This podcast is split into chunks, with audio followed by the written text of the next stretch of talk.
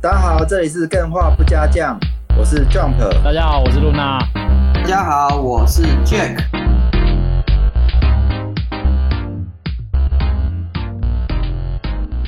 OK，Hello，大家好。因为今天露娜请假，那我们有请一位惊喜嘉宾加入我们的录音代班主持啊。对，你们确定真的惊喜吗？我觉得蛮惊喜的啊。是谁啊？习以为常。不会啊，我觉得蛮惊喜的。今天 Jump 有说，我今天要邀约一个特别的嘉宾来，有难度的哦。那我就想说，会不会是难？你自己脑补，我哪有这样讲？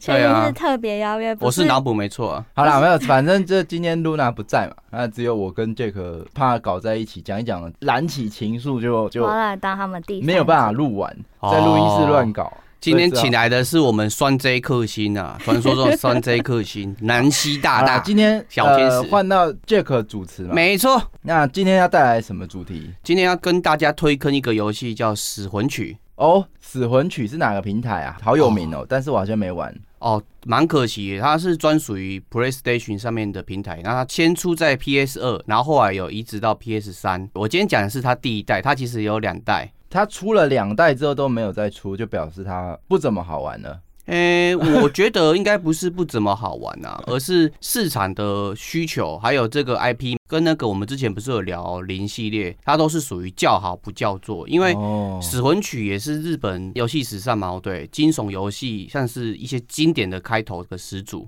那我们今天就会介绍它的一些特色啊，还有一些什么是经典开头的始祖？经典开头的始祖的意思就是说嘛，它开创了一些，例如说哦，哦，开创经典的始祖，对，没错。哦，啊，开创了哪些经典？开创哪些经典哦？因为它其实有做到一个事情，就是说一个恐怖游戏，我要用怎样子去做包装，会有这种沉重的感觉。然后，而且它是以日本本身的那种风俗民情嘛，结合一些外在的宗教。然后有一个很特别，跟《沉默之丘》很像，但是它那个沉重感更沉重，就是它里面的怪物嘛，是你怎么变都变不死的。就算你有武器，我们是不是常常讲一句话？恐怖游戏里面只要有枪，我什么都不怕。是不是常常听到这句话？哎，不对哦，在这个游戏不是这样子哦。那你有枪要干什么？有枪的话就先把他击倒啊。哦，他只能做到击倒。对，没错。哦，哎，所以某种程度上，如果超人变成反派，也是超级恐怖游戏。哎，看他怎么他连击倒都没办法击倒，子弹打到他就直接扁掉。诶、欸，像是如果你玩《恶灵古堡》，不是会有那个追击者之类的，它也是很难击倒。它给你的沉重跟压抑感，可能会跟我们今天聊到的《死魂曲》有所不同啊。就像你讲，超人是打不死的 BOSS，那他给你的不一定是恐怖的感觉，有可能是一种压迫感，或者是说一种绝望感。对，嗯嗯。那这款游戏它是出自于刚刚有讲到嘛，PlayStation 上面平台在二零零三年十一月六号上市。然后它一个很特别的地方就是说，它有汉化中文，而且它有中文配音，比较是哦，对，超造福台湾玩家的啊。哎，可是为什么都没有？好像我都没听说过是。诶，因为这款游戏一开始在做宣传的时候，发生一个很严重的问题，就是它的宣传片太恐怖了，所以它宣传不到两天就直接被下架了。怎样会定义太恐怖啊？好想看哦。对啊，这个我真的没有办法用我的言语去形容，所以大家可以去找，就是《死魂曲》，然后 CN，你就会看到之前已经被下架封禁的那个内容。嗯嗯，对。然后它的配音比较特别，是它是请上海电视台制译部去做配音，所以有时候听起来会有点不太习惯，但是听久了就 OK，没问题。我云我自己云起来是 OK 的。对。然后它的设计者哦大有来头，它叫做外山圭一郎。外山龟一郎，龟是那个鲑鱼的鲑，去掉鱼字部那个龟。嗯嗯、然后他是曾经做过《沉默之丘》第一代，然后也做过《重力异想世界》的制作人。哦，所以是跟《沉默之丘》相同制作人就对了。对，没错，《沉默之丘》一相同制作人。然后他的特色就是他很厉害，会制造一种沉重的压迫感，然后还会塑造很难忘的场景，无论是那个《重力异想世界》那种场景，还是说这种恐怖游戏。让人觉得惊悚到压抑，而且设定让人感觉到压抑的那种场景的感觉。他最近又会有出一个新作品，开发中叫《野狗子》。如果去查的话，其实你会发觉这个东西跟那个《聊斋志异》里面某些叙述有所相关。那这个还在开发当中，等等他出来的时候，同一个制作人就对了。同一个制作人，哦，那他年纪也不小了吧？诶、欸，我不知道诶、欸，我对男性的年龄比较没有兴趣啊。对，是说小岛秀夫也蛮老了啊？看不出来啊。对啊，他跟啾啾作者一样，感觉是怎样他有吃防腐剂吗？都感觉不会老。哦，防腐剂，防腐剂。嗯。然后我大概讲一下这是怎样子的游玩的游戏啊？啊就刚讲嘛，是惊悚，它是第三人称或第一人称视角的游戏。那之前 Jump 你有玩过？什么叫做祸？祸？那这个祸我后面会讲为什么是祸。嗯，对，当你操控主角的时候嘛，对，他是第三人称，你攻击啊，或者是潜行啊，或者是跳啊，都是什么？都是第三人称。那他后面会有一个能力是你可以转换到。我要攻击你的怪物的身上，OK，人可以附身鬼就对了。诶、欸，不太算是附身啊，有点像是他心通的概念，只是你是借由怪物的视角去观察周围，所以会有第一人称视角。哎、欸，那你可以控制怪物的视角吗？哎、欸，你不能控制怪物视角，你只是怪物看到哪你就看到哪，就看哦。对，这很有趣哈。哦，然后它是它的场景是属于现代日式的场景。就有点像是我们在看日剧那种现代的日剧一样，有学校啊，也有警察局啊，派出所。好像美剧就没学校派出所。没有说日剧里面那种学校跟派出所，哦、因为我讲日剧，有人会想到古装剧嘛，啊，古代总是没有派出所跟那个学校。哦、对对对对。好，那大概讲一下它这个游戏故事起源是什么？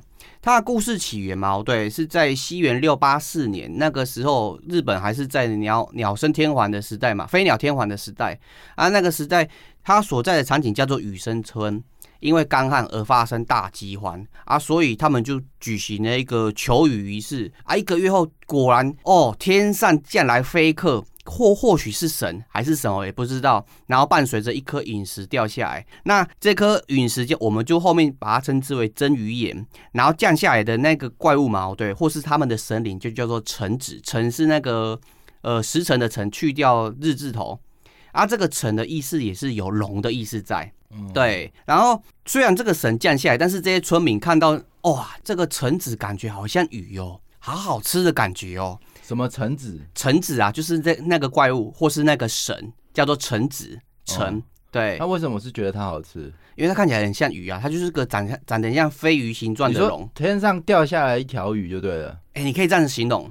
哦、对。然后有村民看到那条鱼，觉得好好吃。三个村民看到了。哇，这三个村民发大财了，我们可以终于解决饥荒的问题。他们想说奇雨雨奇雨模式嘛，对，没有带来雨，至少带来鱼嘛。然后他们就三个把那一只高维度的外星生物嘛给生吃活剥。然后那个高维度的生物嘛，对，就很痛苦啊，他就大叫一声，当场两个人命丧黄泉，结束了他的罪孽。但是其中一个孕妇嘛，她叫做巴维比沙尼比沙子。他活下来了，不知道是不是他肚子里面有孩子，所以剧情设定还是宗教设定，他就活下来。但是他伴随了一个诅咒活到现在，所以这就是他们故事的起源。故事起源，签乐透彩一定不会中。这个诅咒就是永生不死的诅咒。哦，他不会死，他不会死，但是、啊、这是赚到吧？诶、欸。一般我们听到永生不死，感觉是赚到，但是它会带来好几个副作用。首先，第一个副作用就是他所生下来的亲族嘛，哦对，也不会死，但是会化为腐肉。为什么？因为你的确不会死，但是你的肉体会烂掉，你的器官的机能会烂掉，但是你的意识还是存在着，所以你就会很痛苦。这就是永生诅咒的副作用之一。第二个就是因为你永生诅咒，你必须活在世界上。很多人都觉得说，哦，永生好办哦，但是你必须要隐姓埋名啊，不然别人会看你是什么怪物，或是把你抓起来做解剖。那很好啊，流量为王。现在的时代有这种，就是流量一定是超高的啊。哦，你这样子冒犯到了我们的比沙子，或许他心中的苦闷你不知道啊。哦，对，接下来嘛，对，就是。比沙子，他这样子存活下来，他就建立了一个宗教，叫做真鱼教。那真鱼教也是这个游戏里面恐怖起源的一个源头之一。因为比沙子他觉得这个罪孽，他觉得很痛苦。他所生下来的子嗣嘛，对，都伴随着不死的诅咒，而且他一直觉得他自己吃了这个橙子之后嘛，对，自己是有罪过的，所以他一直想要呃举办仪式去赎罪。那赎罪的仪式是怎么做呢？就是他要把他自己的血肉，因为他吃了臣子的血肉，所以他要把他自己的血肉清除嘛，对，给献祭给臣子，是那种生人的活祭。所以为了这个缘故嘛，他就创了创立了一个真鱼教。必须要合法化或是说合理化这个行为，连同了村内的几个不同的宗族嘛，对，利用它长生不死的优势，因为它很多的知识循环或是记忆循环什么的，它可以去说服他们说，哦，加入加入我这个宗教更好统治这个村庄，所以这个宗教 野心好小。我也不知道为什么他野心这么小。村庄。对。啊，这个村庄被控制之后嘛，对，大部分人都都相信了这个宗教，所以他们隔一段周期就会举办一次的活人献祭的仪式。那目的就是把他每一代出生的亲族，亲族，而且他亲族有一个特点，就是他只会生下他的亲族只会生下两个女生。哦，没有男生就没有男生，所以他们这个家族都是入赘，就无视他的自己的性别认同。就算他是自己性别认同是男生，我们也是算他女生这样。对对对对，你这个人讲太好了，帮我补充，我就不用怕得罪很多人了。对啊，所以他就生下两个性别认同跟生理也是女的 亲族之后嘛，对，他必须要挑其中一个灵力比较强的、比较完整的去做献祭的动作。等一下，怎么样判断灵力比较强？呃，通常灵力比较强的这个亲族嘛，对，他会伴随着可能会。瞎眼啊，或一个眼睛瞎掉，或者是哑巴啊，或者是有一些身体上的残缺，然后他会感知到一个东西，就是会有灵视的能力。哦，对，这个会谈到后面会讲到说，他们宗教体系嘛，对，有所谓的圣物。哎，那我想要问，生他们的那个人灵力是最强的吗？哎，对啊，最强的啊。可是他就没有残疾，他没有残疾啊。那这样就不能判断有残疾就等于灵力强。所以它是一个附带的判断条件呢。哦，对啊，它并不是一个主要判断条件呢。可惜它里面没有像猎人里面做一个什么水剑法之类的去判断灵力多强。对啊，好可惜。然后因为这样子的仪式嘛，我对一直以来都会有人觉得很奇怪，为什么他们家族的人，就是这个神功家，常常会有人。莫名其妙的失踪，或者是他们办这些仪式的时候神神秘秘的不准大家出门，所以就开始会有人去做调查。那在一九七六年的时候，就是因为有人在调查，然后阻止这个仪式，导致仪式失败，所以雨生村的重要村落地方嘛，对，就遭遇土石流，然后全部都消失，只剩下一个人生还。从此之后嘛，对，雨生村就会带来一个很奇怪的传闻，就是雨生村好像发生。灾害之后有杀人魔之类的，所以在二零零三年，就我们的主角他叫做须田公也，我们叫他 SDK，他自己网络名称叫 SDK，他就看到网络上，例如说看到 PTT 啊，或是论坛，串接他 SDK 开发模组嘛，对，开发套件 Kit，我刚我之前看到也是在这样想的。然后我好奇点点，活人献祭是那个人他自己发明的，他觉得哦，他对不起臣子，所以他要做这个仪式。对，那。意思是说，他有做没做这个仪式，只是为了安抚他自己的心灵。可是现在就因为他没做这个仪式，就发生土石流，这会不会有点超意？超意的意思是指什么？就是活人献祭有没有办，跟土石流是有关系的吗？嗯，首先你刚刚讲说是他自己发明的，我觉得不是，是他发现这个诅咒之后嘛。臣子他其实也是一个神，但是他因为被这些三个土炮村民给吃掉之后，他是不圆满的神，所以他可能借由一些方式跟比沙子说：“你会借，你会一直都伴随这个诅咒，你的血液是我的神血，哦、对，你的血液是我的神血，但是你的后代子孙跟你整个村庄的人都会伴随这个诅咒而生，所以你必须要定期办仪式去赎你的罪。”好，那我另外一个问题，你说只有他的子孙会发生这种？呃，不死，然后肉体的问题嘛，然后就必须要把它献祭给臣子嘛。那跟其他村庄的人有什么关系？呃，其他为什么要顺献祭其他村庄的村村民？没有，只有献祭他们成功家的人，也就是比沙子的直系血亲。哦，那所以蛮无害的啊。哦，其实是有害的，我后面就会讲下去了。为什么会有害？就是因为臣子他的血，除了直系的血亲会得到这个神性之外嘛，对。其他的人一旦吃了臣子的血，他们就会慢慢的变成诗人化哦，就很会吟诗作对。呃，诗是尸体的诗哦，对，不是 不是那种李白啊、屈原那种诗人，对，嗯嗯嗯。而且，我发现我们的那个代班主持为什么那么凉？我不敢插话啊。哦，那我对不对？我会 cue 你可以吗？你的这个好好，没关系，继续。好，那我们就去讲这个故事的开端。那我们已经知道说，在一九七六年的时候，仪式失败，这个村庄有部分遭遇土石流。那土石流那些村民的尸体找不到，那些建筑物的残骸也找不到，去了哪里我们都不知道，就变成都市传说。然后二零零三年就有一个类似白目的青年，他就看到网网网络传闻说，这个部分嘛，这个地村庄这个地带发生一些灵异的事件，或是连续杀人事件。他就想说，我就来这边探险，看看到底是怎么样，然后发布在网络上，证明我很有胆量。你们这些人只会嘴炮而已，我亲自去。所以我们的虚田公演就去了。哦，这果然是二零零三年的世界观。嗯，如果是现在的话，他就会去拍抖音。哦，可是那时候没有抖音啊。对啊，所以我说，哎呀，好，你继续。好，所以须田公也进入了这个村庄之后嘛，对，他就开始发现一件事情。他遇到了另外一个神代美美椰子，耶那个椰蛋的椰美椰子，他就是这一次那个神宫啊神代家需要献祭的这个第第二个女性。那他遇到他的时候，是看到他正在破坏仪式中的那个。等等等等，我又搞混了。土石流下来了，埋了埋了全部的人，剩下一个人活着。那那个什么圣代美叶子什么的哦，所以我刚刚我刚刚有讲是主要村庄的地方啊，周围卫星卫星村落的部分嘛，就是城郊之类的，他家还是活得好好的，对，哦、还活着就对，对。但是主要村落的部分土石流那个地方只有一个人活下来，哦啊，他们还是照样在那个地方继续生存，就对。对，这里问的好，为什么他们会继续在这边生存？因为他们觉得他们的真鱼教的根据在这个地方，我们要祭拜的。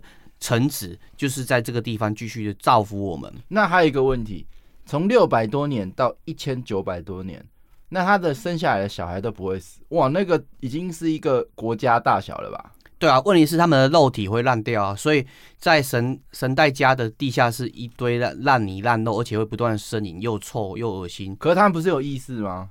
啊，只剩下呻吟的作用。他们有意识，但是你的肉体都烂掉了。哦，就连站都站不起，站不起来了，已经变变一块烂肉，体烂掉也没办法讲话嘛。对，没错。那问题就来了，他怎么呻吟啊？就可能哦，声带啊。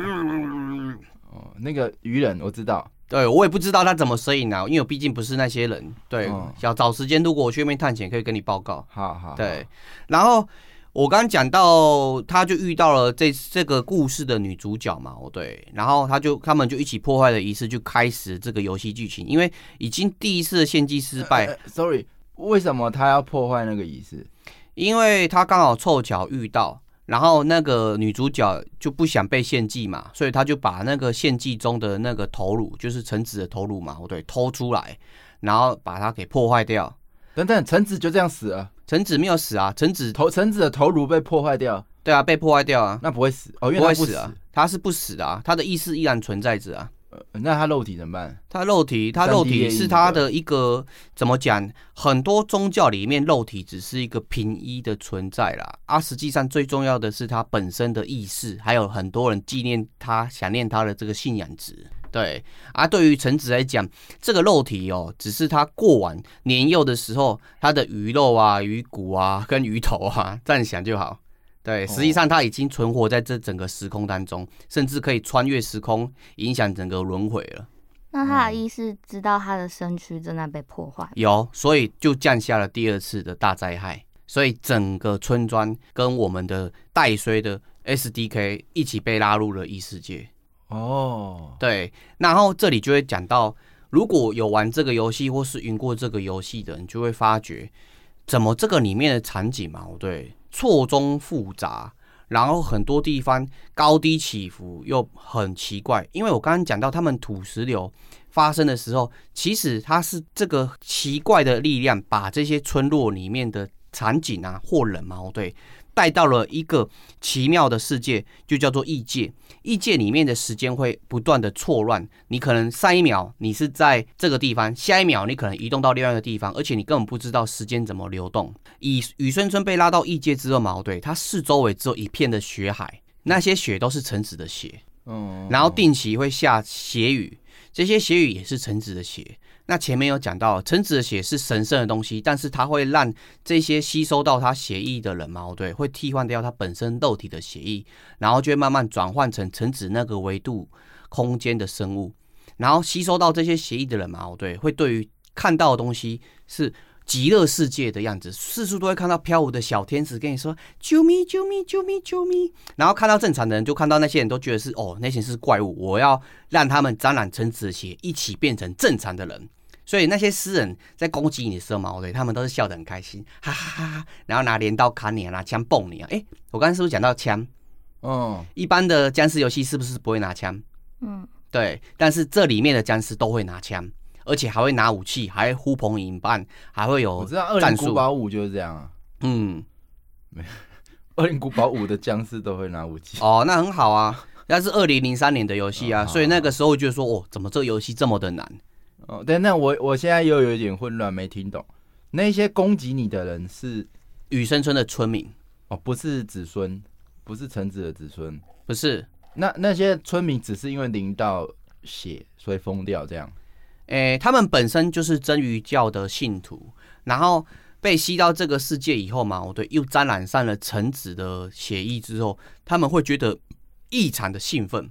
哦啊，那那。主角刚刚是因为发生大灾难，所以掉进了这个异世界。对，夹进了这个异世界里面。哦、我们可悲的 SDK 哦，然后他这个异世界又在下血雨，那为什么主角不会变成那个村民的那些？有，其实他的身体嘛，对，因为他在探险的过程当中，因为剧情的关系，可能有中枪或者是受伤，那他的血液其实早就慢慢的被橙子的血液给替换掉。但是这里又会有一个设定。这里不算是暴雷啊，就是一旦如果说你跟直系血亲，就是比沙子直系血亲的人嘛，对，有做协议上的交流的话，那你的这个私人化的过程就会被停止，因为直系血亲的血是最神圣的，它会保持一定的理智值。嗯，对。那在后面的剧情，它其实跟我们的女主角，也就是我们的神代美耶子嘛，对。发生一些呃情感纠葛啊，然后他被击倒的时候，神代美叶子就到了带他去医院输血啊，输血的时候他就变成这个不死的存在，而且他保持一个清醒的状态。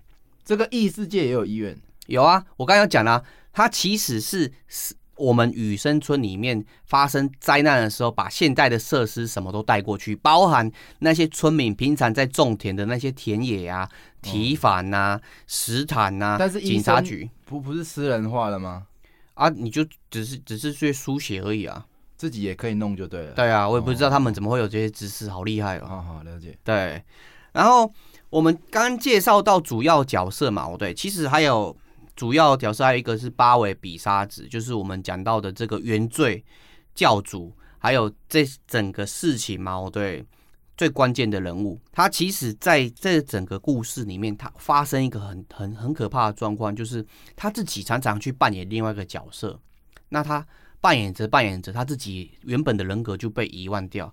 他时常会扮演着女仆，或者是扮演着修女，就是求导女嘛，对。然后自己就以为自己是那个角色，而忘记原本自己，呃，八尾比沙子的角色。所以在二十七年的那个灾难嘛，其实是他扮演着神代家里面的那个仆人，然后很可怜他自己的后继子孙，他他他他不知道自己是那个是他自己后继子孙，然后就带着他逃亡，逃亡到一半又想起来说不对，我有重要使命，我是八百比丘尼，我必须要把这个子孙献祭。然后这个时候已经逃逃出去了，那怎么办？就是仪式失败啊，所以他的人格其实是有在涣散的过程。那在游戏过程，你会不断的看到他不断的纠结，不断的对自己感到很难过，但是他又很自私，他不想用自己去做献祭，所以他就陷入一个循环。那这个循环我们后面会聊到。然后第四个重要的角色是竹内多文，就是我们刚刚不是有讲到，因为二十七年前的灾难嘛，对。遗留下的那个人，这个角色在这个故事里面，他是扮演发现者的角色，因为他的父母亲也是民俗学者，虽然他们也是雨生村的村民，但是他们觉得这个村庄哪里就是怪怪的，所以一直不断的调查，所以留下了很多呃游戏里面你会看到的设定，那些设定都跟剧情有所关系，例如说他们会讲解这个呃真鱼教。到底是怎样子的宗宗教？例如说，这个臣子到底他是怎样子的神灵？所以他是会换主角，就玩到一半会换主角那种。对，就如同刚刚一开始我所讲的，它是一个多主角切换的游戏。那呃，他们都在异世界吗？他们都已经被拉到异世界了哦，所以基本整个村的范围都被拉到异世界了。没错，而且会交杂着现代的场景，还有二十七年前的场景，还有更早以前的场景。嗯，对，所以在玩这个游戏的时候，很常会发生一件事情，你会对你的方向感错乱，而且常常你走错路的时候是走到一个死路。所以在这种恐怖探险游戏里面，最恐怖的是什么？就是你后面一大堆追兵，然后打不死，然后你走到死路。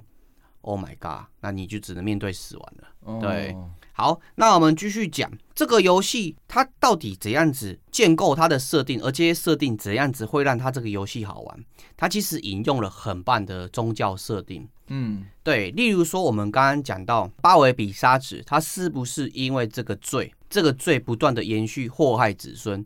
这个跟我们常见的宗教基督教里面的亚当的概念一样，亚当他就是当初吃了善恶果。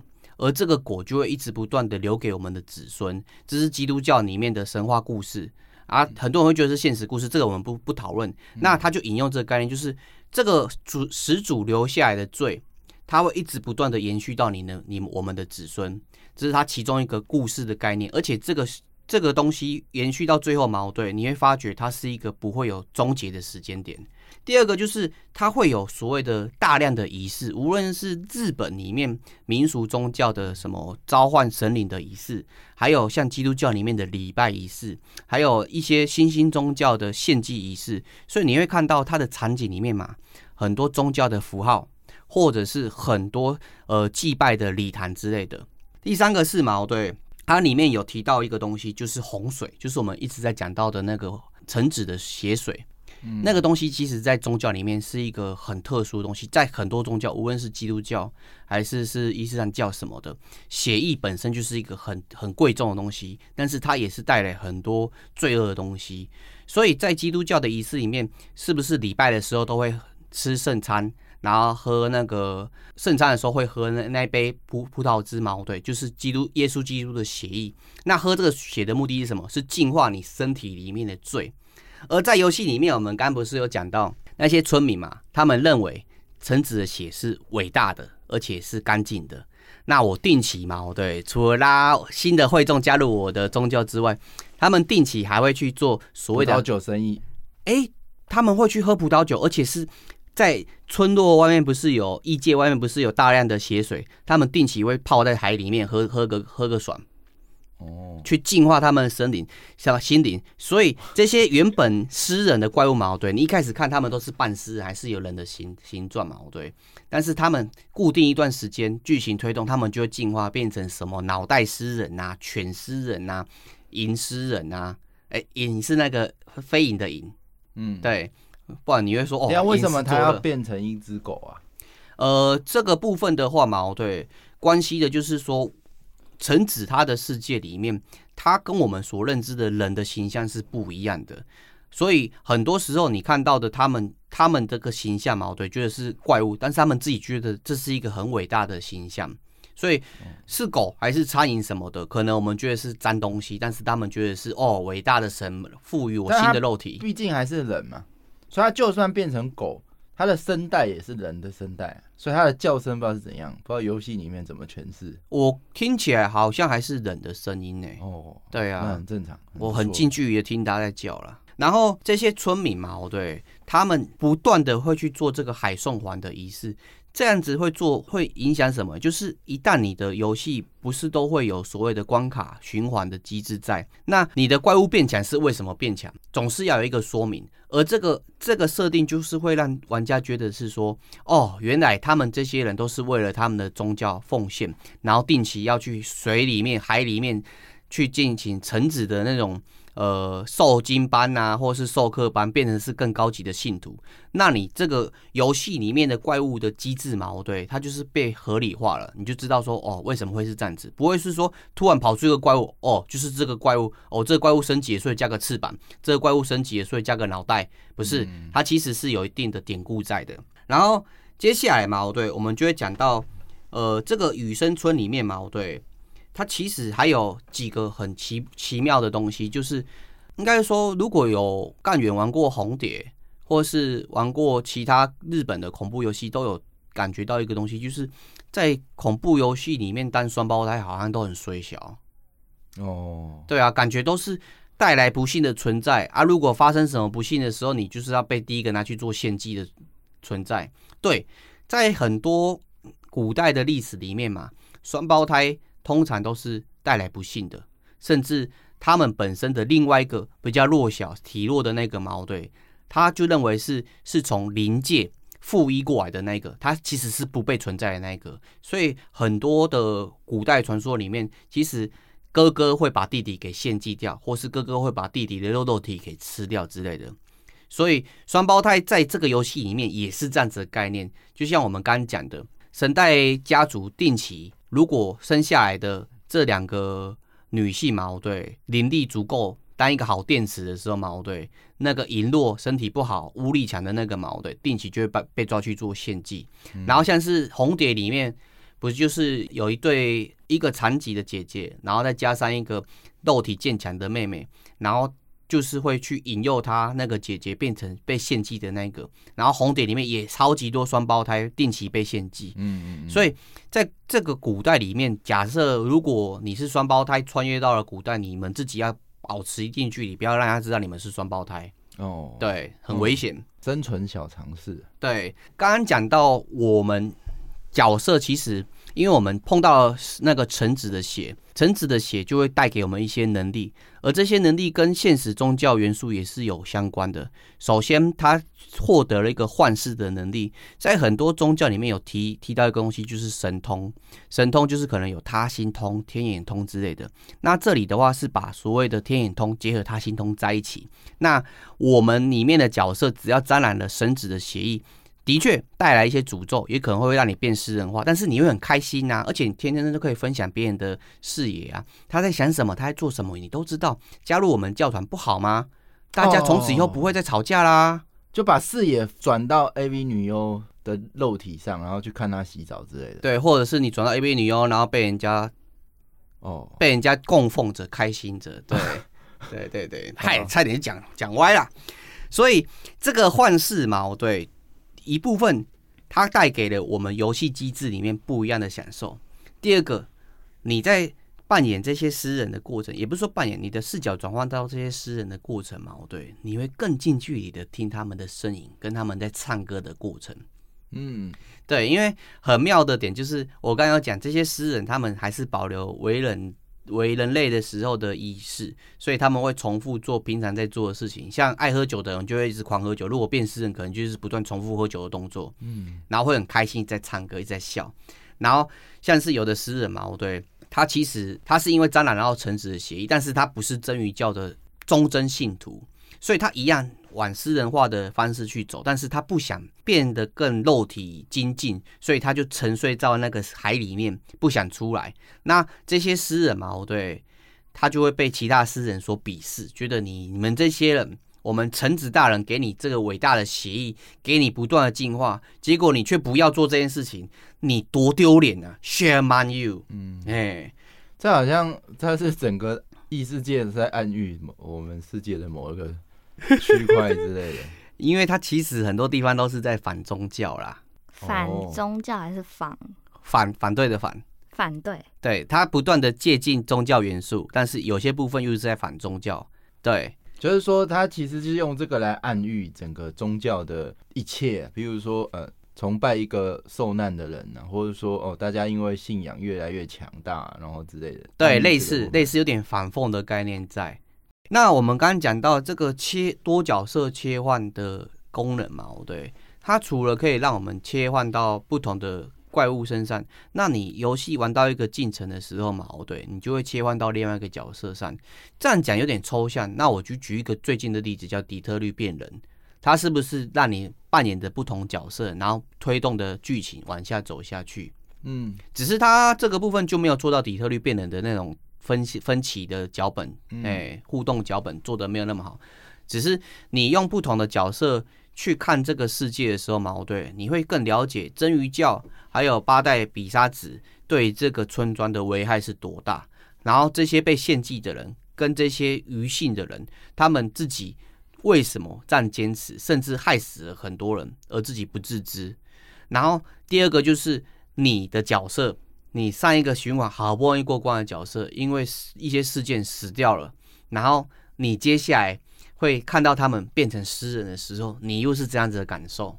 对，他就是在玩这样子的概念，就是那种压迫感，已经不是纯粹的恐怖，而是觉得说，是不是下一秒在荧幕前面的我自己也会变成诗人，而且很开心，一直在笑，哈哈哈哈笑。对，哦、好，然后他除了刚刚聊到多多角色的时间轴之外嘛，我对，他的感官体验也是。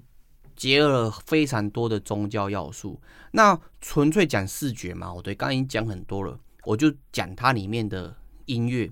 如果你自己玩过《死魂曲》，然后又让你听到这位音乐制作人制作的歌曲，为了这个游戏做的主题曲的话嘛，我对你会马上想到那个场景，因为它这个主题曲很妙的点就是，它是歌词里面是用隐秘基督教、隐秘基督教的。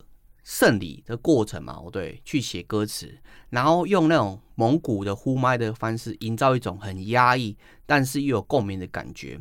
诶，如果说呼麦不知道的话，就是有点像是那种呃原住民啊，或者是那种古代种族的人嘛，对，他们在唱歌的时候用喉咙共鸣那种哦。的声音，然后他他这个共鸣会比我刚刚的那个声音更有力量。然后你就觉得很压抑之外，又有一种奇妙的神圣感。我是听完之后，晕了很多次，然后自己去听这个歌之后，才发觉，诶，他的歌词其实跟我平常在礼拜的过程是很像的。他是在颂赞，而且是在赎罪，而且是在说，我信了这个信仰之后，我是不是能够变得更好？所以我，我爱的真谛那种，诶，没有到那么温馨，但是有点像是我们在看那种天主教圣圣歌仪式里面的歌词。对弥撒的歌词啊，什么神是最伟大的，愿我的三位一体，我的宝血，我的灵魂可以净化这一切之类的。对，但是你第一次自己听的时候，觉得这个歌怎么那么恐怖啊？所以你理解歌词，然后听了音乐之后，你会对这整个游戏的氛围、音乐嘛，对，更有感受。然后第二就是它音效，其实 Jump 刚刚有提到啊，诗人是不是感觉就像是一个？呃，变狗就会像狗叫，变鸟就会像鸟叫，变苍蝇就会像苍蝇叫，不是？他们一直保持着人的情感在。所以，你如果说切换成私人的场景的时候，矛盾，其实你可以听他们聊天，聊日那个日产啊，什么之类的啊。不过这部分的配音可能就没有变转换成那个汉语，嗯，那中文。然后在视觉上嘛，对。他这款游戏有做到一个很恐怖的做法，可能他们那时候的设计师觉得这样做很棒，他们是直接把人现实世现实世界的人的脸嘛，对，直接用那种三 D 复印的方式贴在人的嗯。人的模型上面，啊，那时候的三 D 技术又没有那么的好，所以就有一种很可怕的恐怖谷情节，嗯，对，你就感觉这个角色跟这个诗人看起来有点像是纸人。然后又又跟真人一样的那种毛轮轮廓啊，跟毛细孔啊，或者是他的那种贴图跟真的人的皮肤一样，那越看会越恶心，而且他的笑容是笑到你心底发寒那一种的，然后拿着菜刀啊，拿着警枪追着你，所以这个原本我在想说他们是为了技术考量，然后这样做感觉会更更真实，结果错。这真实到一个程程度，就造成恐怖谷效应。这样本你知道恐恐怖谷效应吗？就很像人啊。对，就是你很像人，但是那个比例还没有到人，卡在那个平衡点的时候嘛。就是那些细胶娃娃。呃，或是说我们三战仪式，以前三战仪式不是很常看到那个纸人？嗯哼哼，对，那个就感觉有点恐怖谷的效应在。Jump，我刚刚介绍了这款游戏，我是我说它是很多游戏的开头始祖，因为它给了很多灵感。那我讲一款有跟它很像的游戏，我不知道是不是有受影响，让你猜是哪一款游戏？我讲它的特色，你听看看。嗯、好，第一个是第一个特色，它的神是残缺的外来神，并不是在这个世界上的神。诶，橙子。那另外一款游戏也有，嗯。然后第二个是它是死活、死亡跟复活的轮回。它会不断的死掉跟轮回，因为它吸收到了橙子的血，或是龙的血。橙的意思就有龙的意思在，这是第二个元素。第三个元素，它里面都会有一些斩断不死的武器，会让你的不死猫对这个元素被打破。好，第四个元素，人会变成尸人，人会变成怪物，这些源头都是因为水而传播开来。好，这是第四个要素。嗯，那目前你想到是哪一款游戏很像吗？艾尔登法环。诶、欸，不是，但是很接近的。黑暗灵魂，诶、欸，不是，但很接近的。血缘诅咒，诶、欸，不对，但是超级接近的。之狼，没错，只狼，你应该一开始就知道了，因为我感觉讲到那个斩断不死，你就会猜到了，对吗？之狼，在你还没讲这一切之前，好像我就就是猜那个宫崎英高的了。哎、欸，我说刚刚听起来就有点像了。对，它的有些设定其实是蛮像，但是我其实我查一下资料，他们。英高并没有说他有借鉴死魂曲，或者是说死魂曲说哦，英高他有跟我们借这个设定，没有没有这样讲。但是很多东西其实有点像是在致敬，因为雨生村跟水生村的概念其实很像。水生村就是那个之狼里面的那个场景，你还记得吗？嗯，里面有一个小杂包会拿刀砍你那个小杂包，嗯，对。然后里面他的村民就是因为喝了那些水就变异了，那些水就跟这个游戏里面的橙子很像，嗯，所以。我觉得这个游戏它虽然借鉴了很多宗教的要素，但是这些宗教要素，我们除了品鉴之外，它还把这些宗教要素升华，变成是这个游戏的特色。然后这个真鱼教跟橙子的角色跟它影响的设定矛盾，很多游戏也会拿来做借鉴，这是它引用这个宗教元素元素做的非常好的一个点。嗯，然后第二个点是它里面所引用的宗教元素矛盾。你在现实都是可以考据得到，所以它会带来一种感觉，就是你觉得这个宗教好像真的现实真的是存在过，嗯，对，你会有一种莫名其妙的恐惧感，跟那个时候我在跟你介绍《沉默之丘》的那个萨麦尔教团很像，嗯，哦，好像他们都是同一个制作人做的，对吗？哦，对，都是外山归然，所以你会发觉这个制作人很厉害的点，就是他并不是技术强，也并不是所谓的美术强，但是他在设定上。跟那种氛围的塑造是很强的，在文本上跟在一些元素的引用上，它是做的很好的。对，那最后我再讲一下，哎、欸，哎、欸，等一下，等一下，好像是，哎、欸，哎、欸，我听到什么？我说，可是我目前还没有听到哪一点，他是想要讽刺宗教的元素、欸。哎，有啊，当你看着那些诗人他在那边笑得很开心的时候，当你看着。这位伟大的巴维比沙子，他把他自己的亲族奉献给这个莫名其妙的神之后，你不会觉得这个很讽刺吗？还是觉得这件事情是哦，OK？但是我觉得是尊重，因为每个人的宗教自由是 OK 的。就是以圈外人来讲，你不信这个宗教的人，看那些有信仰的人，也许就会是这种角度，嗯，因为我如果刚刚没有听错的话，不论是橙子嘛，或者是就刚刚提到的所有角色。啊，再讲一次。刚提到的所有角色，对，都是女性嘛？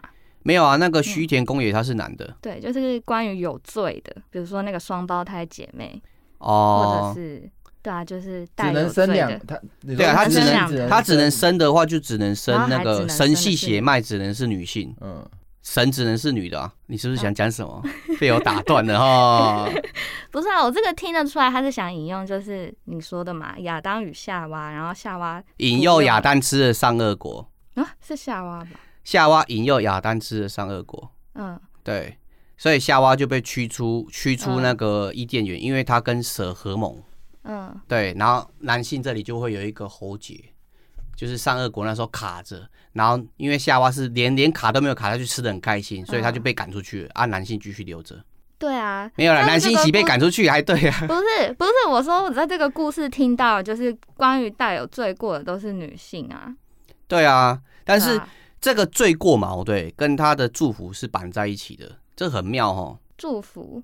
祝福就是你面对这些不死的诅咒、橙子的血猫，对你都可以保持一个人形的存在。第二个是你又拥有这些灵视的能力。第三个是你会保持一个很难老的能力在。虽然你之后不会死，可能变成一团烂肉，但是至少你不是烂肉的过程，你都是保持青春美丽的过程啊。对啊，是祝福吗？好像是诶、这就是反讽宗教的地方啦，嗯，就一样。你以圈外人来讲，你看不懂他们所谓的追求的那些奖励，对啊，外人来讲可能就是这么荒诞，就是大概是这种讽刺法。对，然后它里面还有一个概念就是说，我不要暴雷啊，就是其实你会发觉到最后比沙子嘛，对，他所计划的这一切都是一一场循环。当他选择去吃橙子的肉体的时候，他就注定了一直不断的被这个循环给折磨着。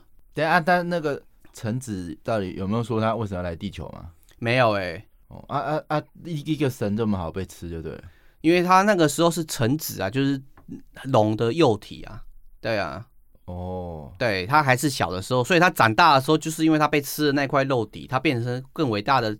剁成子的时候，他就会想把那块肉体补回来，嗯，因为他被吃的这个过程可能影响到他的神格之类的，所以他会一直不断希望这个仪式去弥补这个这个区块，所以他自己也陷入了这个循环里面，他会一直不断死掉活过来，死掉活过来，嗯，所以所以最后台湾有个地方为了纪念他，就改名叫八斗子。你这个梗想多久啊？我不他可能刚刚在。对，我其实是蛮好奇的啊，就是到底最后有没有逃离异世界这种，嗯，这就是不能暴雷的点。哦，对，这个结局你会觉得很惆怅，但是又觉得很符合现实。哦，哎，那这是以游戏性来讲，会不会它剧情很好？游戏其实不值得一玩，然后我们就去云就好了。我觉得游戏性来讲，如果你是一个恐怖游戏的爱好者的话，绝对是满足你，因为它能够带给你的不只是那种 jump scare，而是很明确的宗教带来的那种压迫感。然后第二个是你对这个世界的不信任感，对，那这种。复杂的情感会让你觉得这个游戏所带给你恐怖不纯粹只是下一下就没了，你会记得这个东西，记到你现在都会觉得这个东西好可怕。有深度啦，不会说很多恐怖游戏就是哦，把美术梦弄得漂漂亮亮，然后好像很厉害，然后就是玩吓你这样，也没什么游戏内涵这样。我觉得因为它的深度，所以很多更多经典的游戏它也会参考这个游戏的设定在里面。对，我比较好奇这个 Nancy 有没有什么心得？哎，对啊。你今天惜字如金哎，你这个要被开？没有没有没有，是我的问题，我的问题，我讲的太太密集了，是我的问题。没有，那我比较好奇，那个红雨还是斜雨？对，它代表什么意思啊？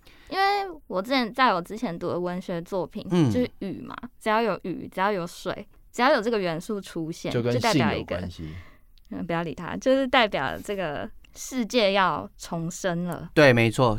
就是大雨过后，为什么我想到的是雨水之欢？他讲的是下雨的雨，不是那个鱼的鱼。哦啊，你不是一样？天下掉来一一下一滴雨，一只鱼，然后啊，可是他刚才在讲水的元素啊，跟雨没有关系。对，其实是有的。你讲的是没有错。其实他在这里面，我刚刚讲血本身是净化的概念。那他下雨跟那些村民，他进去做海送还的仪式的过程嘛，对，也是在净化自己的罪，让自己。净化罪之后，更贴近臣子我们的神的存在，我就能够把我的肉体过往这个充满罪恶的肉体嘛，对，脱下更多，变异成更接近那个维度的肉体，那我就觉得更欢喜。那我看、哦、可以看到更多的小天使在我附近飘。宗教里面水跟雨是有重生的意思啊，就是有诺亚方舟的那个故事。哦、对，水除了重生之外，也带来了破坏，破坏之后就会有重生的契机。嗯所以他就是用宗教的呃概念去做这个设定观，这样没错。像刚刚讲到的，他们仪式失败，现实看到的是什么？是山洪爆发，把整个村庄给冲毁。那像什么？像是刚刚讲到的诺亚方舟的由来，就是上帝看了地上的人行欢迎之事，欢迎不当之事，他降他降下四十，不是欢迎，哎，欢迎之事，欢迎光临无诞，哎，荒诞。荒诞的事，对，那他就降下了四十天的大雨嘛，我记得是四十天还是四十天，然后把整个世界给淹了，毁灭这个世界。跟城子里面，你们不遵守我的交易，我就在这个区块、这个村庄降下大雨，降下大水，用山洪把这个村庄给洗净，把你们这些人带到我的世界，让你们吃我的血、喝我的肉，变成我的子民。我刚刚听到好多都是西方宗教的元素，那刚刚说到的。融合日本当地的风俗民情的地方。哦，也是在后面的剧情，也是在后面的情。对，因为 我有讲到它是外来的宗教，其实他在他在他这个外来宗教来之前嘛，对，其实他有自己本地的宗教，是所谓的四神兽，而这些四神兽他会带让这个主角取得一把武器，这个武器就能去断绝臣子的那些子民，他们不死的能力，甚至能够伤害到臣子。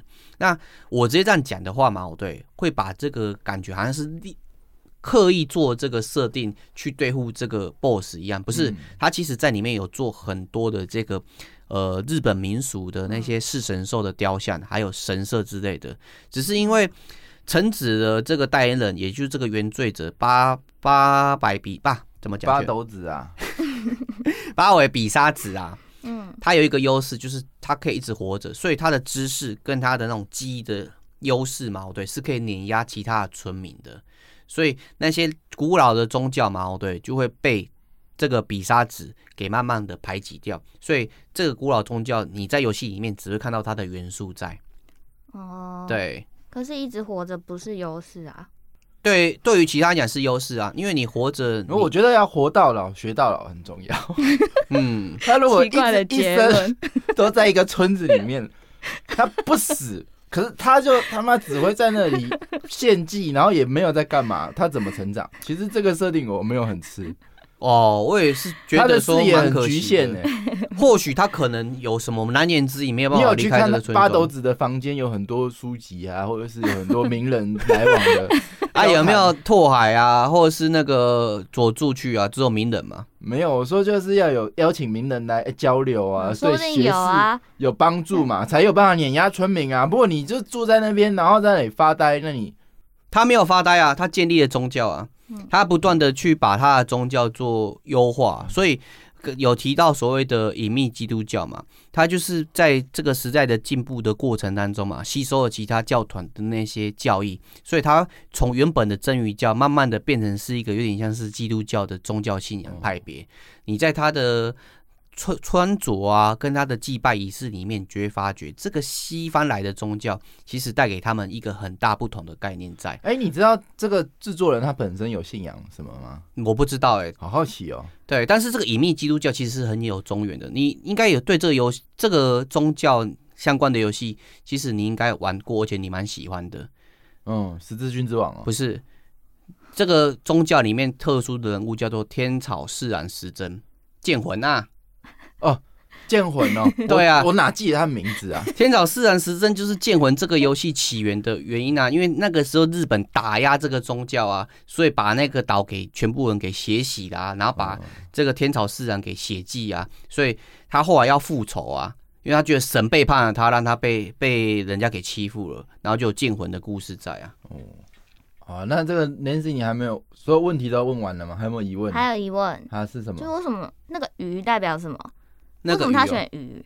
不是乌鸦、啊、鸟啊，或其他动物？那个鱼啊，面数比较少，鱼通常就是两面复制，技术面高，对，它贴靠贴图就好，是吗？其实我在想的，我自己我自己的推断呢、啊，我忘记了，我自己的推断啊，鱼的意思嘛，哦，对，有两个，第一个是那个时候圣经的教典里面有一个非常，呃，新约圣经有一个非常大的神迹叫做五饼鳄鱼。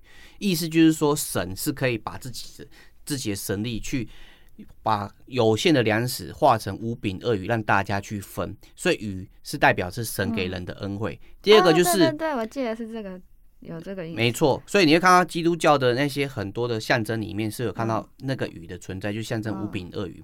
第二个是鱼，它象征是什么呢？